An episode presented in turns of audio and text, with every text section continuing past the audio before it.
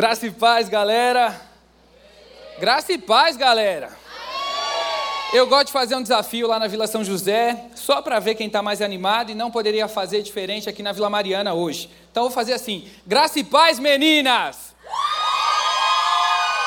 Lá na Vila São José só das meninos, eu acho que aqui não vai ser diferente. Quer ver? Graça e paz, meninos! E aí?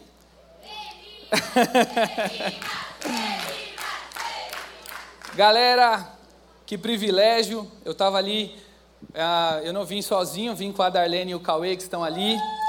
São, a, Darlene é uma líder em treinamento da Célula Essência, né? E o Cauê é líder de célula, a Darlene célula do canal, o Cauê célula do Radical, o Cauê lidera a célula Dunamis, uma célula que vai se multiplicar agora no mês de março.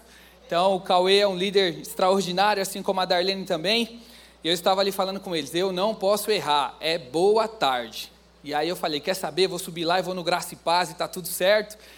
Ah, porque a gente está acostumado. Ministro muito lá no Intertim, lá no, na Vila São José, e o Intertim lá é pela manhã, no nosso culto das 10h30.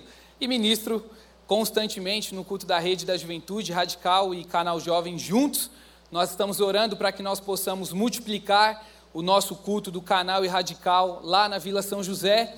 É, mas enquanto isso, nós temos o culto aí da rede da juventude todos os sábados às 19 horas. Como Giba bem disse, eu quero agradecer, pastor, obrigado pelo convite, uma honra estar aqui. Ah, eu me chamo Leonardo, tenho 24 anos, sou casado há quatro meses com a Emily, quero mandar um beijo para ela, eu chamo ela de Branks, um beijo, Branks, para você.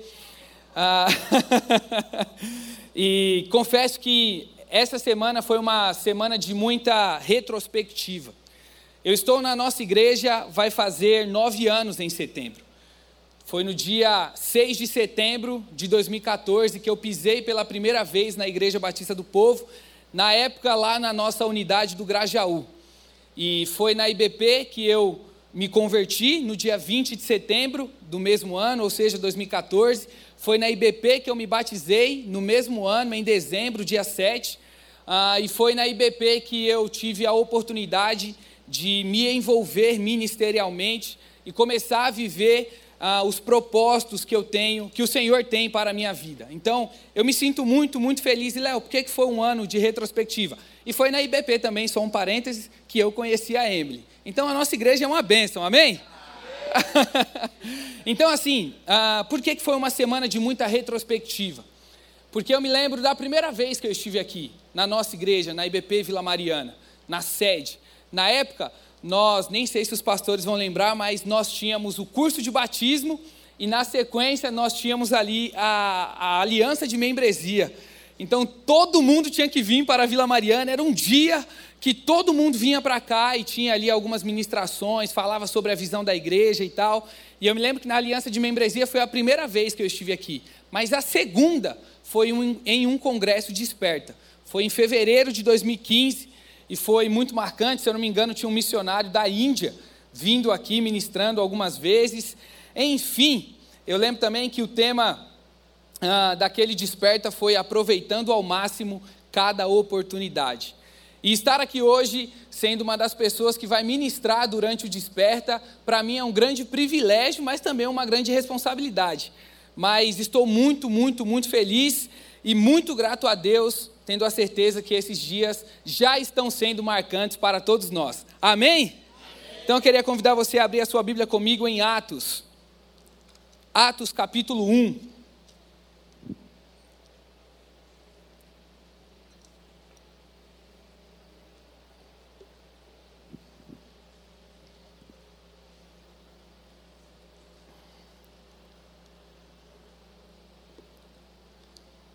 Atos capítulo 1, nós vamos ler a partir do versículo 1 mesmo.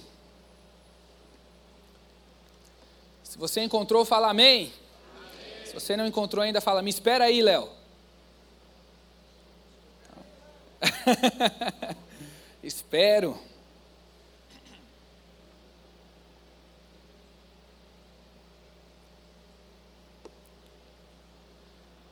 Vamos lá, diz assim, Atos capítulo 1, versículo 1. Em meu livro anterior, Teófilo, escrevi a respeito de tudo que Jesus começou a fazer e a ensinar, até o dia em que foi elevado aos céus, depois de ter dado instruções por meio do Espírito Santo aos apóstolos que havia escolhido. Depois do seu sofrimento, Jesus apresentou-se a eles e deu-lhes muitas provas indiscutíveis de que estava vivo. Apareceu-lhes por um período de 40 dias, falando-lhes acerca do reino de Deus. Certa ocasião, enquanto comia com eles, deu-lhes esta ordem: Não saiam de Jerusalém, mas. O que está escrito aí? Mas. Mas esperem, esperem pela promessa de meu Pai, da qual lhes falei. Pois João batizou com água, mas dentro de poucos dias vocês serão batizados com o Espírito Santo.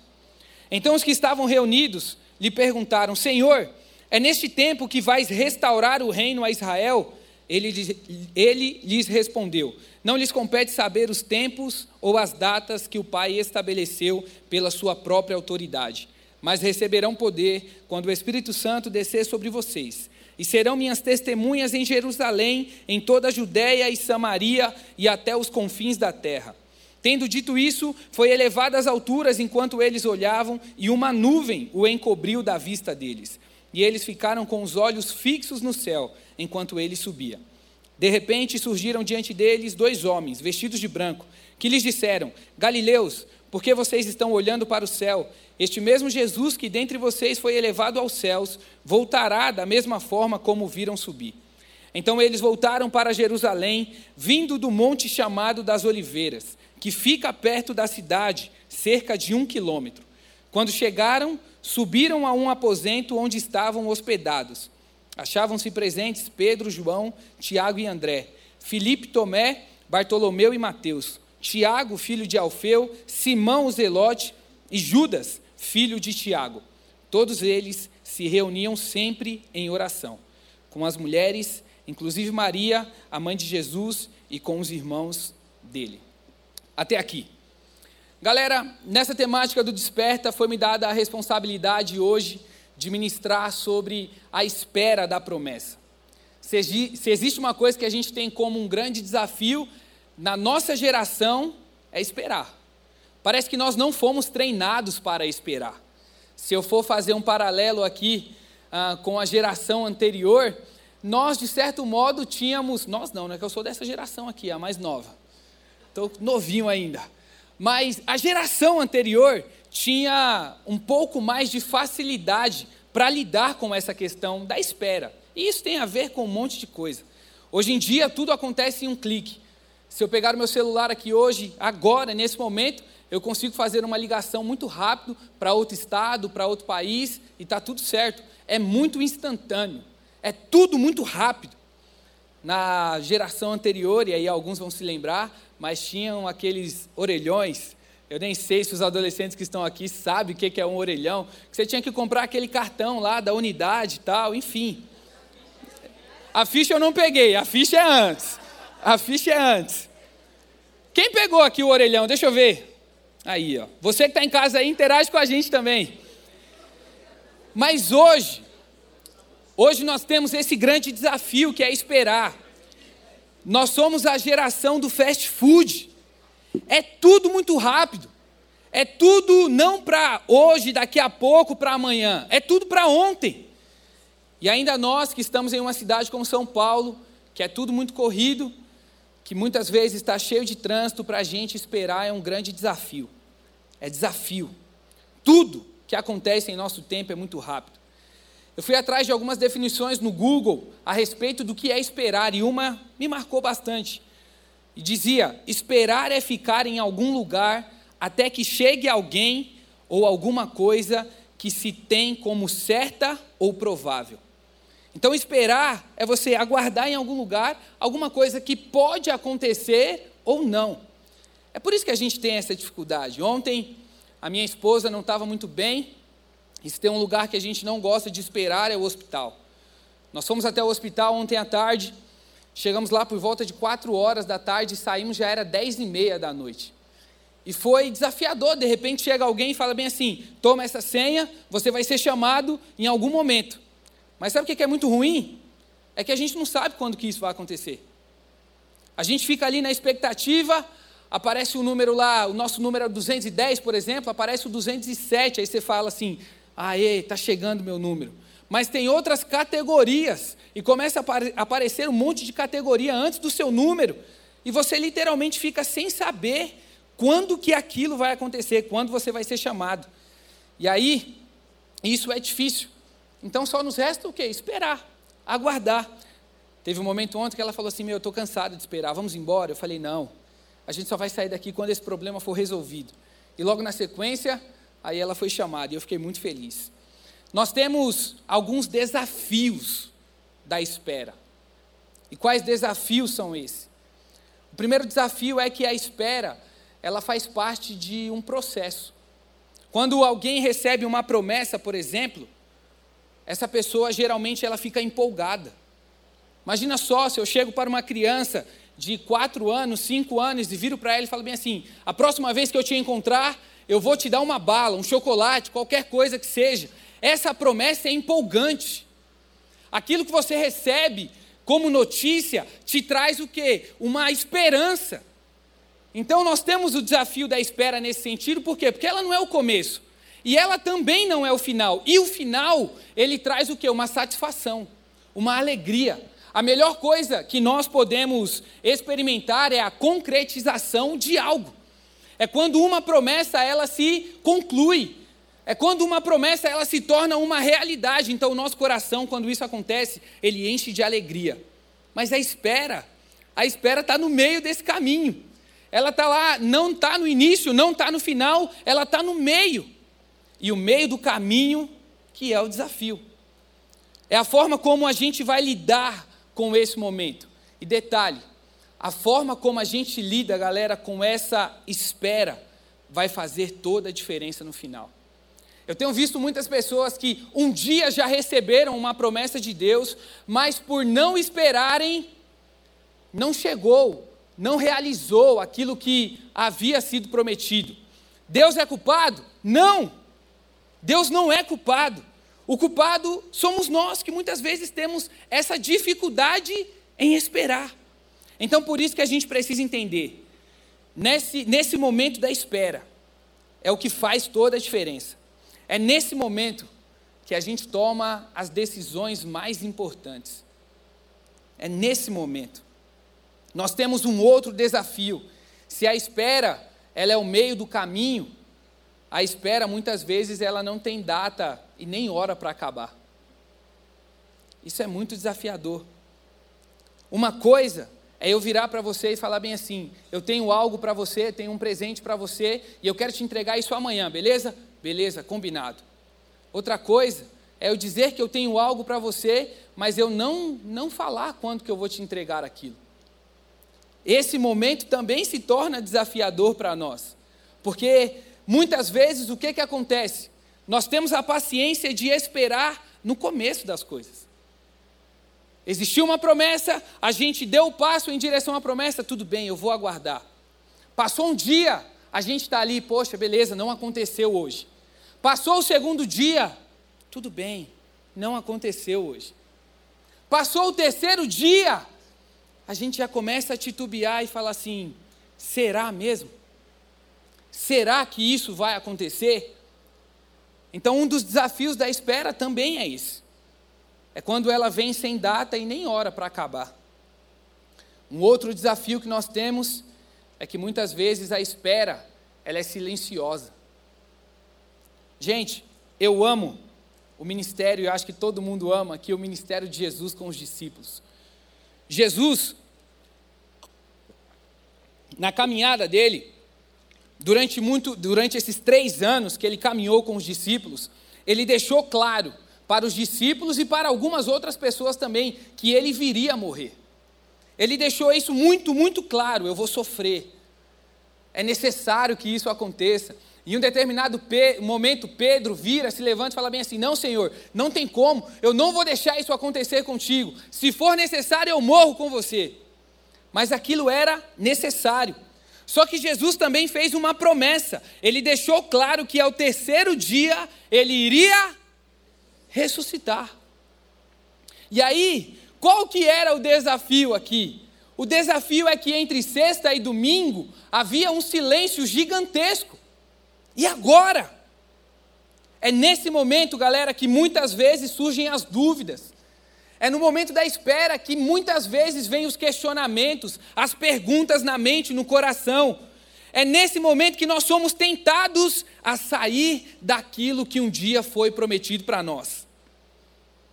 E aí, como eu disse anteriormente, a gente começa a se perguntar: é isso mesmo? Será que vai acontecer? Será?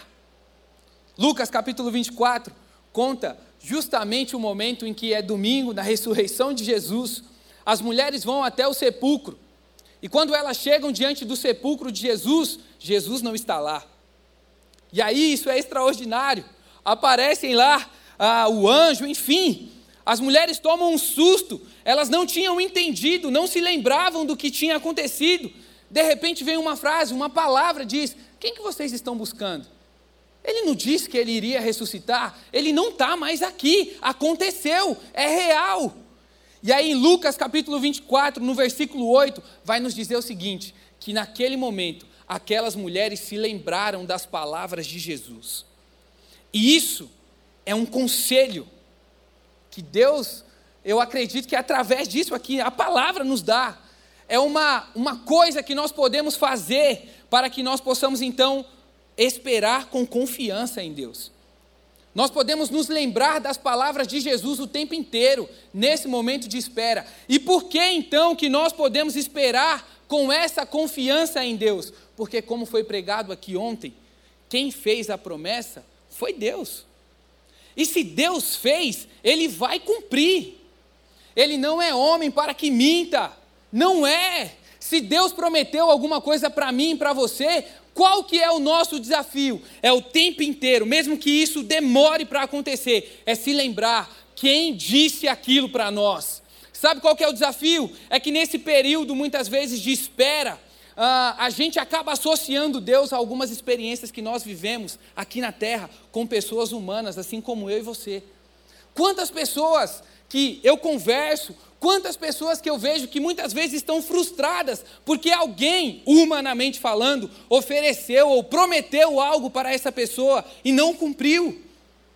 Quantas pessoas que estão sofrendo por conta disso e aí fazem uma associação disso a Deus. Ah, não, se fulano de tal não prometeu, aí ó, eu já estou acostumado mesmo as coisas não acontecerem. As pessoas prometem, prometem, prometem, prometem, mas nada acontece. Mas a gente tem que voltar os nossos olhos para quem está nos fazendo essa promessa.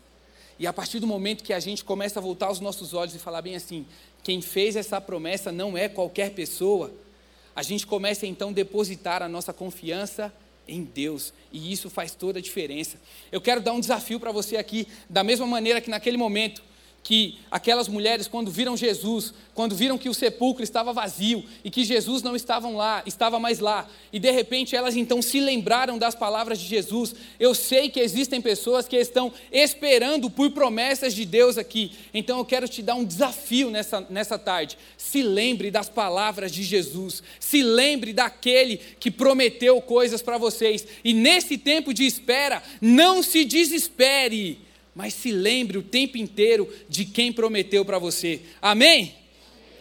Mas enfim, nós estamos falando nesse, uh, nesse desperta a respeito dessa renovação espiritual. E não tem como. O texto que nós lemos foi o texto de Atos, capítulo 1. Uma promessa feita. E que promessa foi essa? Pelo que que os discípulos que aqui estavam deveriam esperar? Eles deveriam esperar pela vinda do Espírito Santo, pelo derramamento do Espírito Santo. E esse Espírito Santo, ele não foi prometido simplesmente ou na primeira vez aqui em Atos capítulo 1. A gente vai ler Isaías capítulo 44, versículo 3 e 4, que diz: pois derramarei água na terra sedenta e torrentes na terra seca. Derramarei meu espírito sobre sua prole e minha bênção sobre os seus descendentes. Eles brotarão como relva nova, como salgueiro junto a regatos. Então, no Antigo Testamento já havia sido profetizado, e não somente nesse texto de Isaías, mas no texto que está sendo o texto base aqui para, nossa, para o nosso congresso, para a nossa conferência. O texto de Joel, capítulo 2, que diz: E depois disso, derramarei do meu espírito sobre todos os povos. Os seus filhos e as suas filhas profetizarão, os velhos terão sonhos, os jovens terão visão, visões, até sobre os servos e as servas derramarei do meu espírito naqueles dias. Mostrarei maravilhas no céu e na terra, sangue, fogo e nuvens de fumaça. Então era uma promessa que já vinha de muito tempo. Muitos anos depois, essa mesma promessa foi reafirmada por João Batista. Depois vem Jesus e o próprio Jesus antes da sua morte e também depois da sua ressurreição, que é o texto que a gente leu aqui, ele promete o Espírito Santo. Os discípulos desesperados, porque Jesus tinha compartilhado que ele iria voltar para o Pai, e os discípulos com aquele sentimento de orfandade, pensando que ficariam sozinhos, mas de repente Jesus vira para eles e fala bem assim: Não, eu não deixarei vocês órfãos eu, envia, eu pedirei ao Pai e ele enviará o outro conselheiro, o consolador, o Espírito da verdade, que o mundo não pode receber. Então, nós vemos uma promessa se repetindo ao longo da história. E de repente, a gente chega no momento que isso estava muito perto de acontecer. Imagina comigo quantas pessoas que esperaram para que esse momento acontecesse. E nesse momento, os discípulos, diante de Jesus, ouvem a seguinte frase: Dentre poucos dias, vocês vão receber o Espírito Santo. Imagina a expectativa, imagina o desejo, imagina a vontade de ver tudo aquilo acontecendo, mas uma ordem: vocês precisam esperar. Vocês vão ser testemunhas. Vocês vão ser usados por mim. O livro de Atos está cheio de histórias fantásticas, histórias extraordinárias de pessoas normais como eu e você, que foram usadas por Deus para curar, para libertar, para pregar o Evangelho, pessoas que fizeram coisas assim fantásticas. Mas antes de fazer, o Senhor estava chamando eles para que eles pudessem esperar, para que eles pudessem receber. E essa resposta essa resposta que os discípulos dariam fariam toda a diferença. Eles poderiam muito bem optar por falar: não, vamos, a gente já entendeu a missão, a gente já sabe como que a gente pode fazer, mas não. A espera que os discípulos deram foi uma resposta. E é uma resposta, galera, que eu e você também podemos dar nesse tempo. A espera, esperar pela promessa, é uma resposta que nós damos a Deus. Que resposta é essa? Atos capítulo 1, no versículo 12, depois da ordem dada para que eles pudessem esperar em Jerusalém, a Bíblia nos diz, galera, que então eles voltaram para Jerusalém. Quando os discípulos fazem isso, eles estão dando uma resposta para Deus, dizendo: a gente confia no seu plano. A gente sabe que o Senhor tem um controle. Quando os discípulos decidem voltar para Jerusalém, eles estão dizendo a Deus o seguinte: nós queremos depositar totalmente a nossa fé naquilo que o Senhor está dizendo. E sabe, galera, esse é o nosso desafio. Como eu disse no início, temos a tendência de querer que todas as coisas aconteçam de um dia para o outro. E isso faz parte do momento que nós vivemos, tudo é muito rápido. Mas vale muito mais a pena a gente esperar e quando a gente espera, é justamente isso que nós estamos dizendo a Deus. Eu confio no seu plano. Ô Léo, mas eu não estou entendendo por que, que eu tenho que esperar tanto para que essa promessa aconteça. A ideia, galera, não é que a gente entenda. A ideia é que a gente confie. A ideia é que a gente possa depositar a nossa fé totalmente nele. Seria muito fácil se as coisas acontecessem rapidamente, instantaneamente, de repente, e poderia acontecer? Poderia, mas o Senhor pediu para que eles pudessem esperar.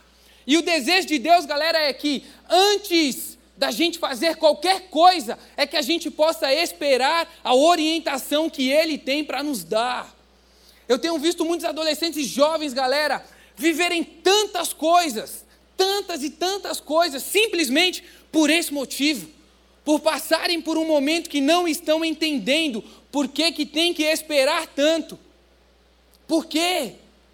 Porque o nosso tempo é diferente do tempo de Deus. Porque Deus ele enxerga de uma maneira que nós não fazemos ideia. A maneira como Deus trabalha é muito diferente da maneira que eu e você imaginamos ser. Deus, galera, tem um tempo para tudo, para tudo. Então Deus está nos fazendo um convite nesses dias. E o convite é justamente esse: se submeta à minha vontade, se submeta àquilo que eu disse. Essa espera no original aqui, é uma espera de permanecer. E a ideia é permanecer obediente a Deus o tempo inteiro. Ô Léo, mas eu queria que acontecesse. Ô Léo, mas eu estou afim de fazer. Calma. Calma. Os discípulos tinham esse desejo, daqui a pouco eu vou chegar lá. O desejo dos discípulos, provavelmente, de querer pregar o Evangelho, pessoas que estavam ali na cidade, ao redor e tal, e eles tinham experimentado a melhor coisa do mundo. Eles caminharam pertinho de Jesus, eles viram Jesus ressurreto, eles viram Jesus virar para eles e falar bem assim: agora vão e façam discípulos de todas as nações, batizem em nome do Pai, vão, eu treinei vocês para que esse momento chegasse, então agora vocês podem ir. Então eu imagino eles com essa expectativa nesse momento, o desejo de pregar o Evangelho, mas Jesus sabia que sem o poder do Espírito Santo não dava. Então a ordem é: espera. Espera. Galera, nós precisamos esperar porque precisamos respeitar as fases. A nossa vida ela é feita de fases. E se essas fases não forem respeitadas, quando chegar lá na frente nós vamos sofrer, porque pulamos uma etapa. Os discípulos entenderam isso. Então eles permaneceram obedientes à ordem que Deus tinha dado. Essa espera é justamente isso. É uma obediência a Deus. Como eu disse antes, não é a ideia de entender, de compreender, mas é a ideia de confiar e de entregar tudo a Ele. Isso pode representar tantas histórias bíblicas, galera. Essa espera pode representar Abraão, levando Isaac para ser sacrificado. Era compreensível? Não era. Mas Deus tinha feito um pedido. E aí, a viagem de Abraão não durou uma hora, não durou 30 minutos, não durou cinco minutos. A viagem de Abraão foi dias, caminhando até o monte que ele iria sacrificar. Imagina só a espera, e aí o que, que vai acontecer? Deus, eu vou mesmo sacrificar o meu filho. Mas a Bíblia fala que o fato dele acreditar tanto, tanto, tanto, ele acreditou que Deus poderia ressuscitar Isaac dos mortos. Ele depositou toda a confiança dele diante de Deus. Ele esperou, ele falou assim: quer saber? Eu vou, me, eu vou ser obediente a Deus. Eu quero ser obediente ao Senhor. E aí, eu não sei o que pode acontecer, mas eu espero que Deus possa ressuscitar o meu filho caso alguma coisa aconteça. Eu espero no Senhor, eu deposito tudo aquilo que sou nele, porque eu sei que ele tem um plano. A espera pode representar Moisés a caminho do mar. Até, acho que foi o Giba que falou isso aqui. O início, eles receberam uma promessa, a terra prometida, mas no meio do caminho, o tanto de coisa que aquele pessoal teve que aguentar, que suportar mais quantos milagres vivido, vividos nesse período de espera até que a promessa se cumprisse. A gente precisa entender que o mesmo Deus que pediu para que a gente esperasse, é o mesmo Deus, galera, que vai nos sustentar nesse período de espera também. É o Deus que vai se revelar a nós. Esse período de espera pode representar Noé esperando o dilúvio. E aí, eu fiz tudo que o Senhor mandou. Agora é esperar. Não cabe mais a mim. Essa espera traz isso. Eu fiz a minha parte. Eu obedeci. Agora, Senhor, é contigo. Então eu vou esperar no Senhor. No livro que a gente está lendo aí, sobre o batismo no Espírito Santo, fala um pouquinho dessa espera dos discípulos também. O pastor Enéas vai dizer que eles permaneceram na cidade de Jerusalém. Nada, nada, nada, nada os desviava daquela linha de conduta. A maioria dos apóstolos era da Galileia. Ninguém, porém, se lembrou de ir fazer um passeio para ir visitar a família, para pregar o evangelho. Não! Eles ouviram a ordem e decidiram esperar em Jerusalém. Como eu disse, haviam milhares de almas em Jerusalém que não conheciam a Cristo como Salvador. E a esses corações se deveria pregar o evangelho. Afinal, seria essa uma necessidade e um trabalho ordenado pelo próprio Jesus. Mas nenhum deles, nenhum daqueles 120 que estava ali, se atreveu a ir fazer qualquer outra coisa antes da promessa se cumprir. Pois Jesus tinha dado uma ordem, e a ordem era muito clara. A ordem era para que aquele trabalho que eles iriam realizar, eles precisariam de poder. Então, enquanto o poder não vier, eu vou esperar. Enquanto o Espírito Santo não descer, eu vou aguardar. Enquanto o Senhor não der uma nova direção, eu vou esperar. Mas é um desafio, não é fácil. Então, Léo, diante de tudo isso, você disse que é desafiador esperar. Você compartilhou que a espera faz parte do processo e a maneira como eu lido com a espera vai fazer toda a diferença no final. O que, que eu faço? E aí a gente volta novamente para os discípulos. Como que eles esperaram? Qual foi a forma que eles decidiram esperar? Eles não cruzaram os braços e falaram bem assim: ah, não, tudo bem, agora eu vou ficar tranquilo. A Bíblia fala, galera, no, em Atos capítulo 1, no versículo 14, que a forma como eles esperaram essa promessa se cumprir foi justamente orando. Todos eles, todos eles se reuniam sempre em oração.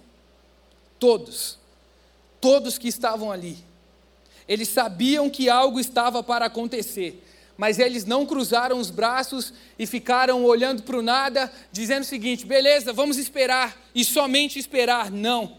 Essa espera foi uma espera agindo, mas não agindo em direção a algo que não tinha a ver com o propósito de Deus. Não, a espera deles foi em direção buscando aquilo que o Senhor já tinha prometido, galera. E esse é o nosso objetivo. Nós queremos viver uma renovação espiritual, queremos ver uma manifestação da mesma maneira como houve aqui em Atos capítulo 2. Nós precisamos fazer a mesma coisa. Nós precisamos clamar. A renovação espiritual não é para aqueles que estão de braços cruzados, apenas comentando sobre outras coisas que estão acontecendo. Não! Estamos sim vendo coisas, galera, extraordinárias acontecendo ao redor do mundo. Mas o Senhor está nos fazendo um convite. Quem crê que Deus está querendo se manifestar em nosso meio? Nesses dias, eu acredito fielmente, galera, que Deus quer de fato transformar a nossa vida. Tenho ouvido isso constantemente. Sabe o que vai mudar a nossa vida completamente? É uma experiência pessoal com o Espírito Santo é uma experiência pessoal com esse Jesus que morreu na cruz em nosso lugar. Precisamos sim, galera, de ser uma igreja. Eu amo a nossa igreja porque a gente veio conversando. Somos uma igreja que se preocupa com as faixas etárias. Somos uma igreja que ministra de acordo com cada faixa etária. Somos uma igreja que é, precisa e quer fazer um louvor extraordinário. Queremos fazer isso sim. Estamos aqui para isso. Mas, galera, tudo que a gente precisa é uma manifestação do poder do Espírito Santo em nosso meio. Esperamos por isso, amém? Mas qual que é a forma que vamos esperar? A maneira que a gente vai esperar, galera, é orando. É orando. Deus, eu não estou entendendo. Deus, qual que é o, prazo, o, o próximo passo a ser dado? E às vezes Deus em silêncio. Mas o fato de Deus estar em silêncio, galera, não nos isenta de estar em constante relacionamento com Ele. O fato de Deus estar em silêncio não nos isenta de buscarmos a Ele. Só vai viver de fato essa promessa, só vai entender o que está rolando. Justamente esses que estão em relacionamento. às vezes, se você estiver só esperando, esperando, ah, não, estou esperando alguma coisa acontecer aí, vai acontecer em algum momento, mas não tendo essa conexão com o Senhor, talvez essa coisa possa acontecer e você nem perceba. O Senhor está nos chamando, galera, da mesma maneira como os discípulos entenderam que eles precisavam se reunir para orar, o Senhor está nos chamando também para que essa espera seja uma espera aos pés dEle, diante dEle. Essa espera, ela tem uma promessa, a nossa espera ela não é em vão. Tem vários textos bíblicos que eu amo. Isaías 40, por exemplo, vai dizer o seguinte: Será que você não sabe? Nunca ouviu falar? O Senhor é o Deus eterno. Ele é o Criador de toda a terra. Ele não se cansa nem fica exausto. Sua sabedoria é insondável. Ele fortalece ao cansado e dá grande vigor aos, ao que está sem forças. Aí a Bíblia vai dizer: até os jovens se cansam e ficam exaustos, e os moços tropeçam e caem. Mas aqueles que esperam no Senhor, aqueles que esperam no Senhor, esses renovam as suas forças. Voam bem alto como águias. Eles correm e não ficam exaustos, andam e não se cansam. Essa é a promessa para aqueles que esperam. Aqueles que esperam no Senhor. A Bíblia diz em Jeremias 33, 3, vai dizer: clame a mim, e eu responderei e lhe direi coisas grandiosas e insondáveis que você não conhece. Mateus capítulo 7, versículo 7, vai dizer: peçam e será dado, busquem e encontrarão, batam e a porta será aberta. Salmo 132, do versículo 3 a 5, vai dizer: Não entrarei na minha tenda e não me deitarei no meu leito não permitirei que os meus olhos peguem no sono, nem que as minhas pálpebras descansem, enquanto não encontrar um lugar para o Senhor, uma habitação para o poderoso de Jacó. A nossa espera vai ser diante dele, galera. Nós temos um Deus que promete e cumpre. Nós temos um Deus que diz e faz. E eu sei que o meio do caminho é desafiador mas o meio do caminho aos pés do Senhor, diante dele, buscando a Ele, faz toda a diferença para as nossas vidas, galera. A espera vale a pena. A espera nos molda. A espera fortalece a nossa fé, galera. É na espera que a gente vive experiências incríveis. É na espera. Mas nessa espera, não de qualquer forma, mas permanecendo fiel e obediente àquilo que Ele diz. O Senhor tem promessas para nós. Eu estou muito grato a Deus por tudo que estou vivendo, galera, por tudo. Mas eu sou muito grato a Deus pelos processos que tive o privilégio de passar. Os processos, que é justamente essa espera, faz com que a gente amadureça, faz com que a gente possa cada vez mais depositar a nossa confiança no Senhor. Então, que a gente possa, galera, se lembrar nós temos um Deus que, se Ele prometeu, Ele vai cumprir. Ele é fiel para isso.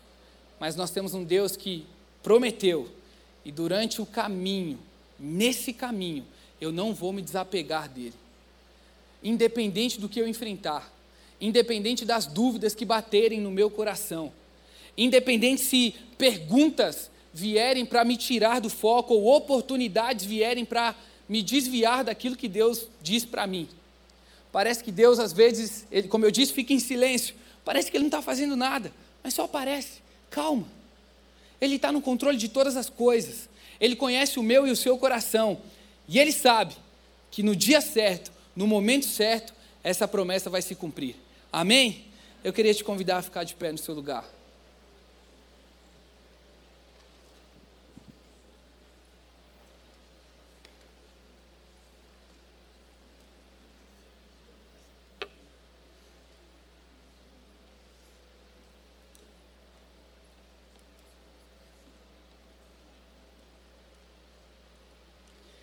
Olhe para alguém que está perto de você E diga assim para essa pessoa: vale a pena esperar. Eu estou no culto do radical, né? Então tem até um ministério que fala eu escolhi esperar, né? Muito voltado para relacionamento, mas que a gente possa escolher esperar, galera. Que a gente possa escolher esperar. Não pule etapas. Feche seus olhos no seu lugar.